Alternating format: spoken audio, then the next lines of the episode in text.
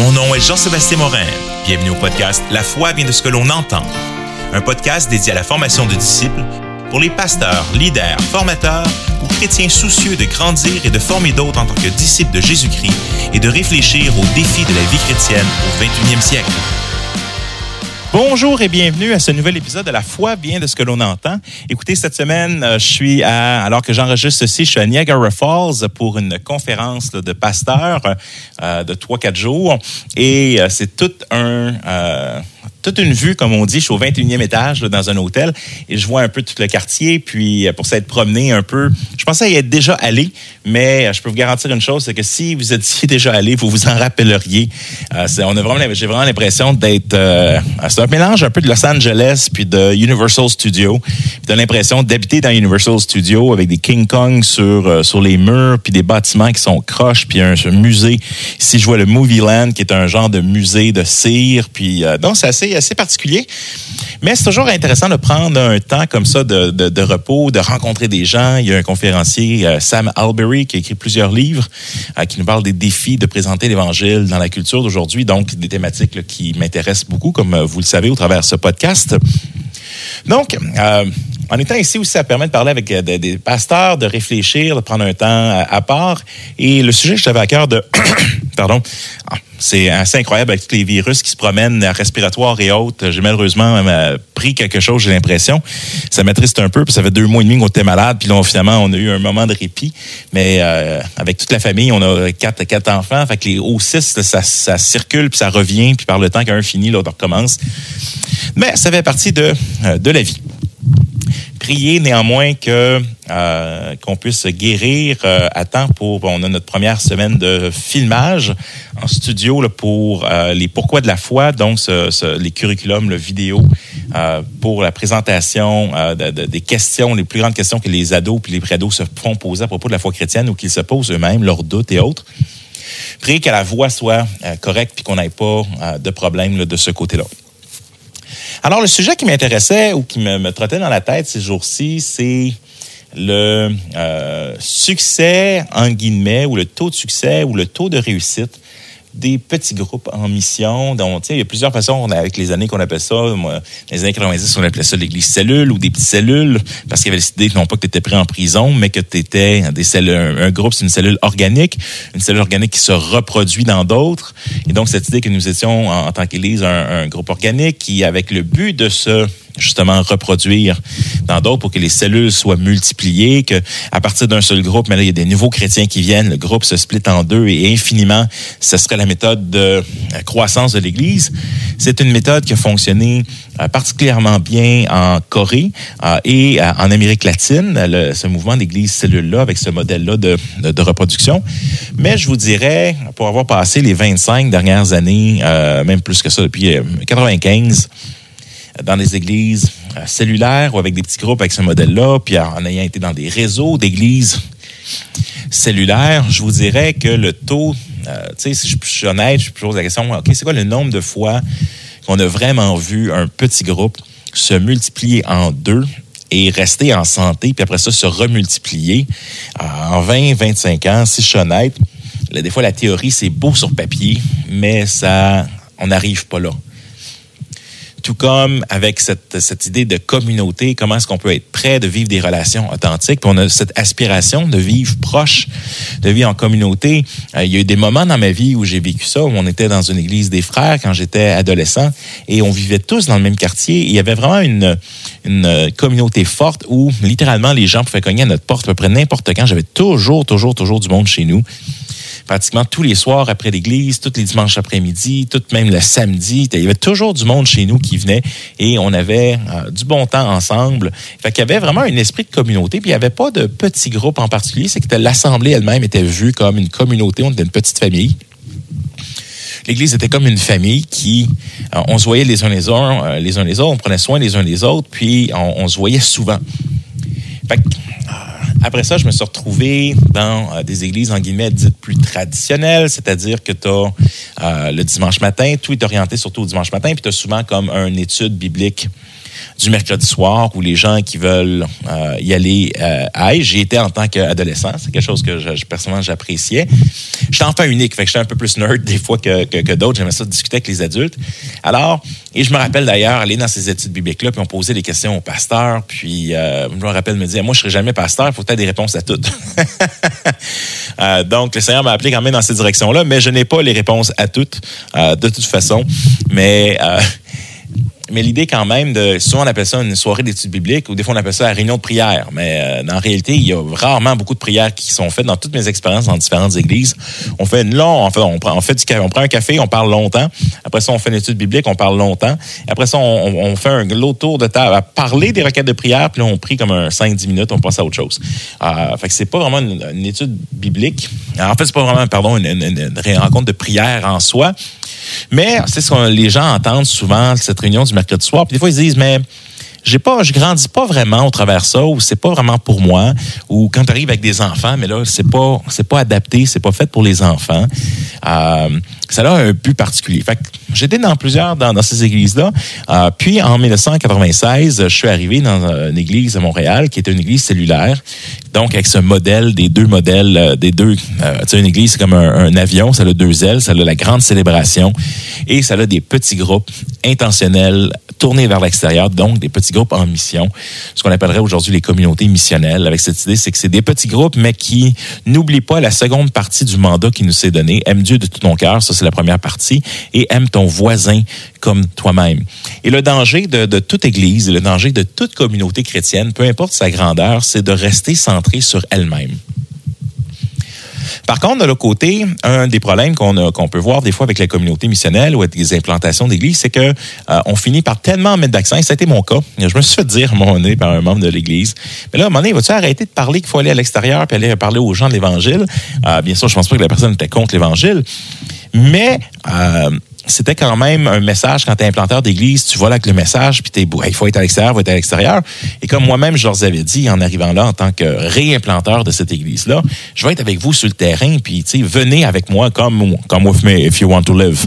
Euh, viens avec moi, puis on va être sur le terrain, puis on va être dans la communauté, puis on va avoir des communautés missionnelles, puis euh, Sauf que la réalité, c'est que ce rôle-là d'implanteur, ou c'est pas le même rôle que le rôle pastoral, souvent parce que le pasteur prend soin des gens. Il y a une place où il faut accompagner les gens dans la majorité de leur vie. Dans la majorité de leur vie, les gens euh, sont, au travail, sont dans leur famille.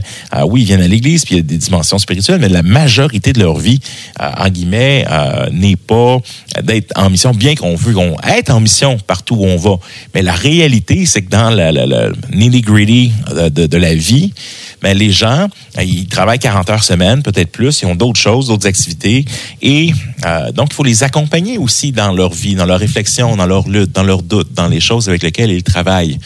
Euh, fait que je vous dirais que cette, cette réflexion, on va dire comment j'accompagne les gens et comment je les aide à aimer Dieu de tout leur cœur, et aussi comment je les aide à les accompagner à aimer leurs voisins comme eux-mêmes, aimer leurs prochains comme eux-mêmes. Puis comment C'est pour ça qu'on a besoin des différents types de leaders dans l'Église. On a besoin de, euh, de gens, euh, de, pasteurs, on a qui prennent soin des gens, on a besoin d'enseignants qui enseignent théologie, qui donnent des bonnes bases, on a besoin d'évangélistes qui sont capables d'expliquer l'Évangile ou qui donnent, qui entraînent les gens à comment prêcher l'Évangile. On a besoin d'apôtres, qu'on parle, on parle souvent ici comme de missionnaires qui poussent l'Église à implanter euh, donc d'autres communautés ou d'avoir une vision pour la mission qui est plus grand que juste leur région.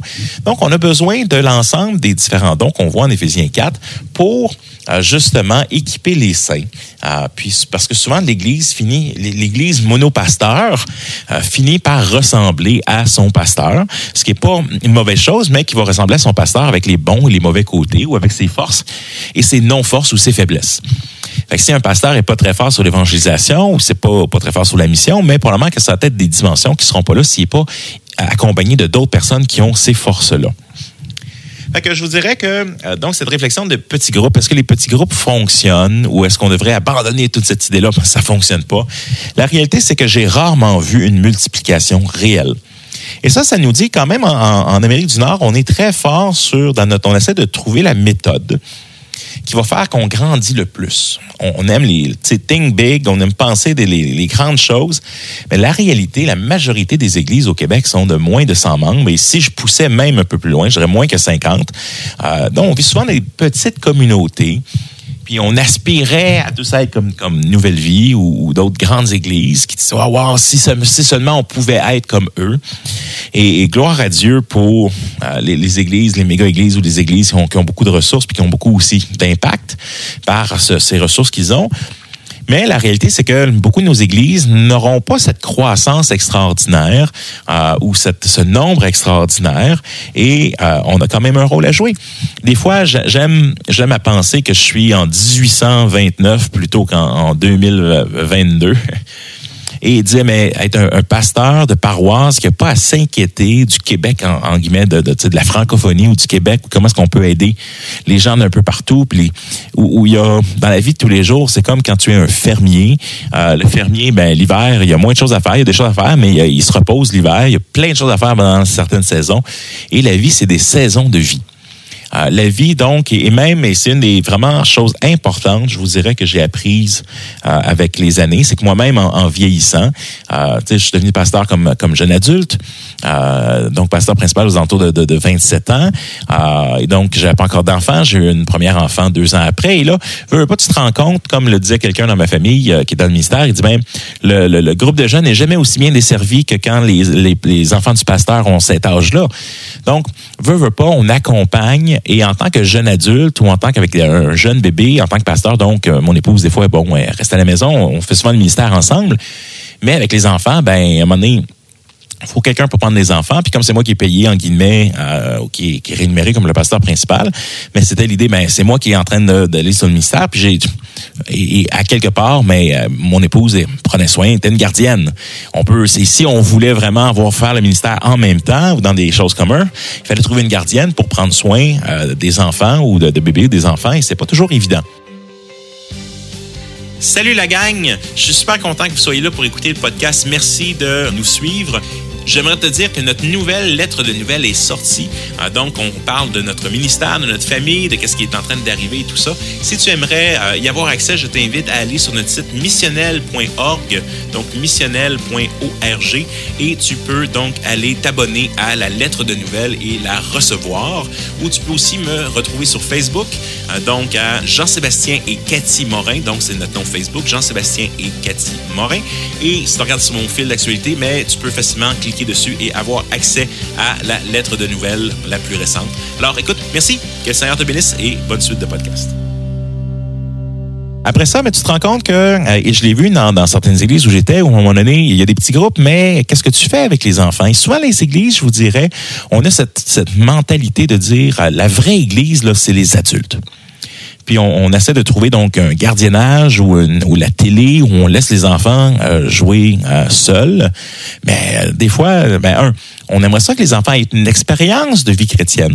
Fait que, ce que, ce que dans la réflexion de dire, oui, on a vécu à un moment donné un, groupe intergénérationnel à, l'Église Oasis où j'étais pasteur, et on a fait un test. On a décidé de faire ça un, un groupe un peu plus obèse, un peu plus gros. J'en parle dans d'autres podcasts. J'en mettrai peut-être un lien là où j'en parle un peu plus. Et on était 25-30 avec les enfants et on, avait finalement abouti à l'église comme local, même si c'était un, un petit groupe. Mais on prenait un temps pour euh, prier. On prenait un temps pour faire une question brise-glace à toutes les fois parce qu'on veut apprendre de plus en plus à se connaître. Une question brise-glace ou un jeu euh, où on pouvait jouer enfants et parents ensemble, on faisait la prière popcorn, donc des prières courtes pour que les enfants soient aussi initiés à cette prière-là. Puis donc, on avait les enfants qui priaient aussi. Puis à un moment donné, arrive dans la soirée un moment où, oui, il va y avoir une discussion euh, pour les adultes, mais où on envoyait les enfants, non pas à l'école du dimanche, mais on envoyait différents adultes avec différents groupes d'enfants pour investir dans leur vie. Par exemple, je me rappelle qu'il euh, y a un homme de l'Église qui a fait avec les, enfants de 5-6 ans une structure en, en marshmallow puis en spaghetti. Puis au travers de faire ça, par exemple, mais il raconte, il parle avec les gens, il s'intéresse à eux. Je me rappellerai, ce, monsieur me, disait au début, au début, je savais vraiment pas où ce que tu t'en allais avec ce groupe-là. Puis je disais, voyons donc, c'est pas, pas, pas, le fun pour les adultes. Mais maintenant, quand je vois ton garçon à l'église, qui avait 5-6 ans à l'époque, je suis content de le voir. Puis il vient me voir, puis il me pose des questions, puis il dit, je reviendrai pas en arrière. Fait que c'est possible d'avoir un groupe intergénérationnel où il y a un prix à payer de dire, mais c'est sûr qu'on va avoir peut-être moins de temps avec les adultes, ça va peut-être être moins, en guillemets, sérieux Sauf que ma réalisation avec le temps, c'est qu'il faut aussi, j'aimais beaucoup ce groupe-là, puis qui était, qui permettait de vivre une expérience de foi chrétienne.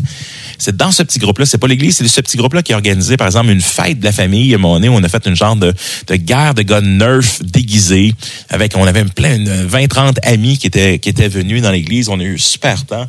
On a organisé, avec le petit groupe, une soirée de Noël avec un conte de Noël, avec un frère, un ami africain qui racontait une histoire, euh, qui était fun pour les enfants. Donc, on avait quand même un drive, même avec ce groupe intergénérationnel-là, de dire comment est-ce que je peux rejoindre les gens autour de nous.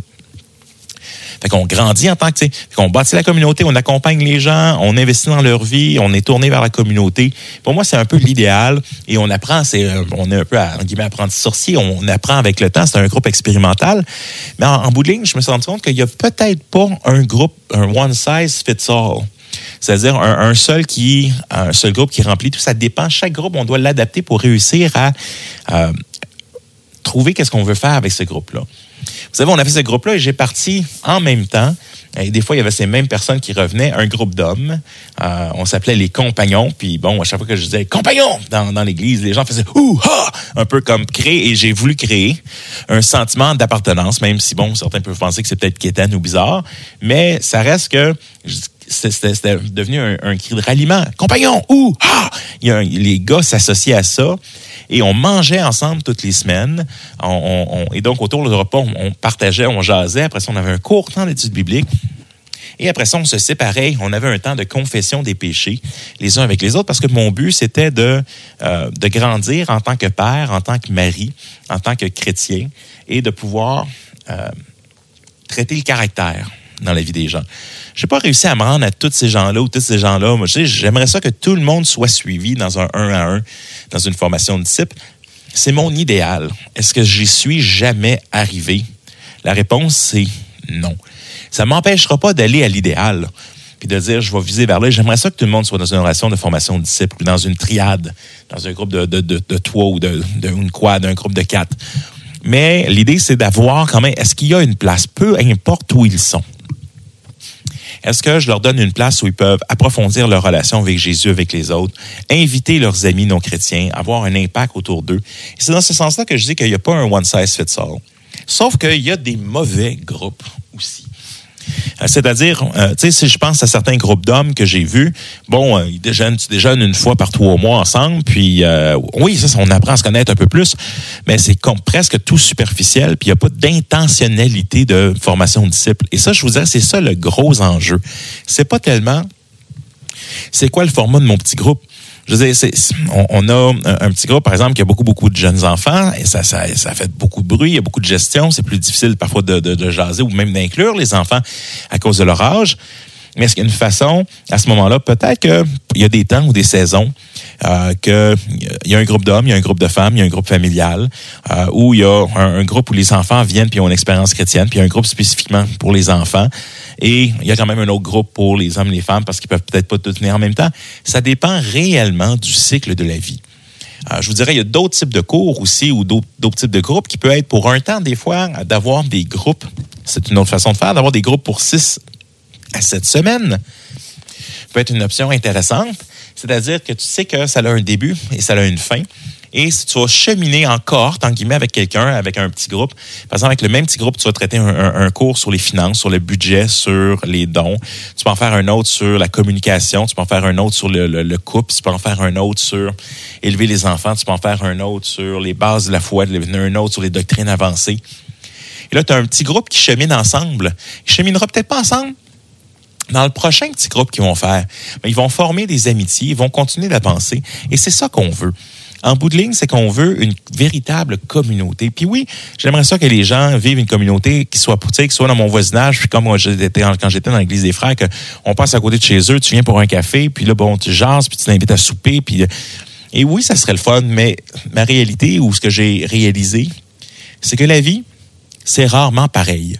Puis qu'au fur et à mesure que ta vie avance, que ton âge change, que tes priorités changent, que tes goûts changent, que l'âge de tes enfants change, que tes responsabilités changent, mais ben, c'est difficile d'avoir un modèle parfait qui fonctionne pour tous.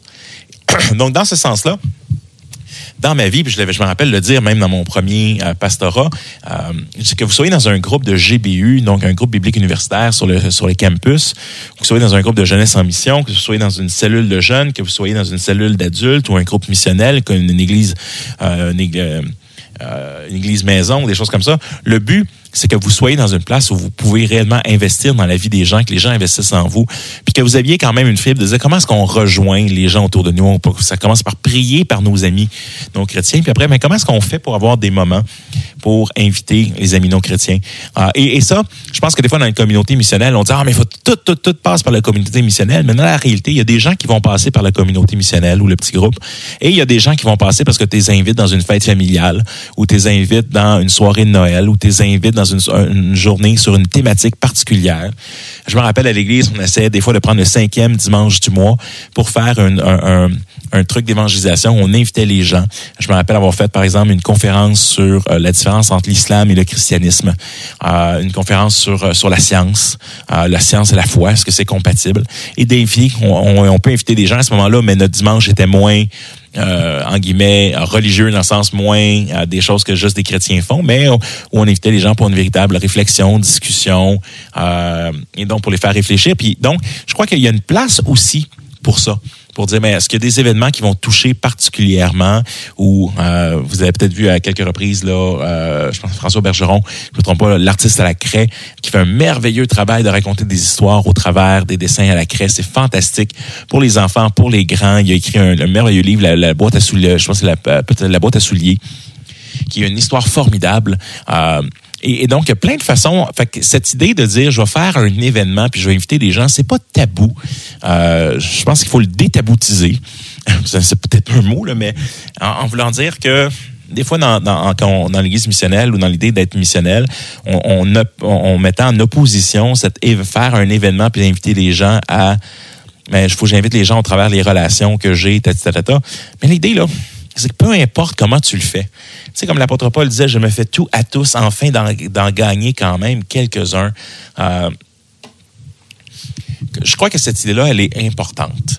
C'est de dire, mais écoute, peu importe par rapport à la culture, par rapport au moment, par rapport aux gens que j'essaie de rejoindre, euh, c'est comme je disais, tu sais, si j'essaie de rejoindre dans mon petit groupe, j'ai un groupe juste d'adultes, euh, puis j'essaie de rejoindre mon voisin qui a plusieurs enfants, ben où est-ce que je vais y mettre ses enfants, puis il va peut-être venir juste lui ou juste madame. Il y en a un des deux qui se convertit, l'autre c'est pas encore converti, ça complique les diverses choses.